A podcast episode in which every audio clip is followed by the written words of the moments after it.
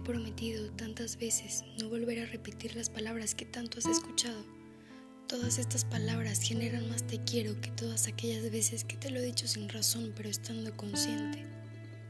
Si tuviera que hablar sobre lo que más me gusta de ti, sería tu espalda, esa que pide que dibuje letras aleatorias con la yema de mis dedos. Si alguna vez tengo que escribirlo en tu espalda mientras duermes, en tu piel suave que se eriza con el soplido del viento, tus ojitos, ¿qué puedo decir?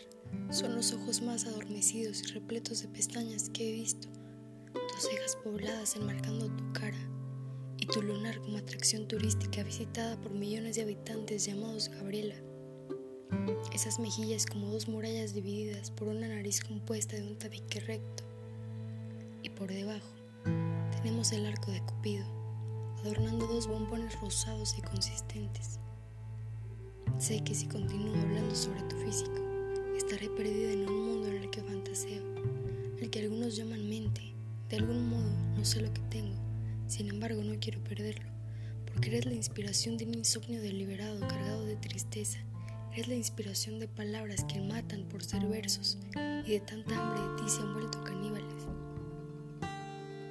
Y es que te escribo, y no sé por qué, escribo lo que surge en mi mente, pero siempre surges tú.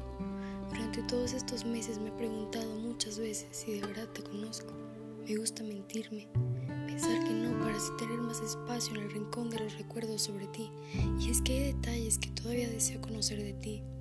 Me gustaría saber si también caes en la tentación de tararear tu canción favorita, si eres de esos a los que les resulta imposible dormir por las tardes, o si alguna vez podría ser yo el motivo por el que tengas dos pies derechos, para que así ya no tengas que levantarte ninguna mañana con el izquierdo. Creo que eres como una luciérnaga perdida que atrapé en la ventana de mi oscura habitación, porque con una sola lucecita bastó para ser la razón de querer despertar temprano por la mañana para enviarte un mensaje. Me hiciste perder la cabeza. Prometo que juntos hemos de buscar el camino hacia tu felicidad y si no lo encuentras puedes quedarte conmigo. No soy yo cuando no estás cerca y aunque lo intento, aunque los días sean cortos y aunque las noches sean largas, que todo pueda salir mal, llegar al otoño y junto con él un lugar en el mundo al que pertenecemos. Y es que sueño con un mundo donde ambos despertamos por la mañana anhelando un cigarro y alimentando a los gatos callejeros del vecindario, tomando un café que se enfrió de tanto esperar por vernos reflejados en él. Ambos con ojeras por desvelarnos hablando de todo lo que alguna vez hicimos y ya no se podrá.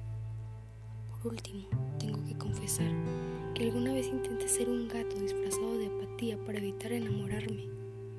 Pero al parecer apatía y empatía son antónimos, y yo juraría que los llegué a sentir como sinónimos siendo completamente diferentes.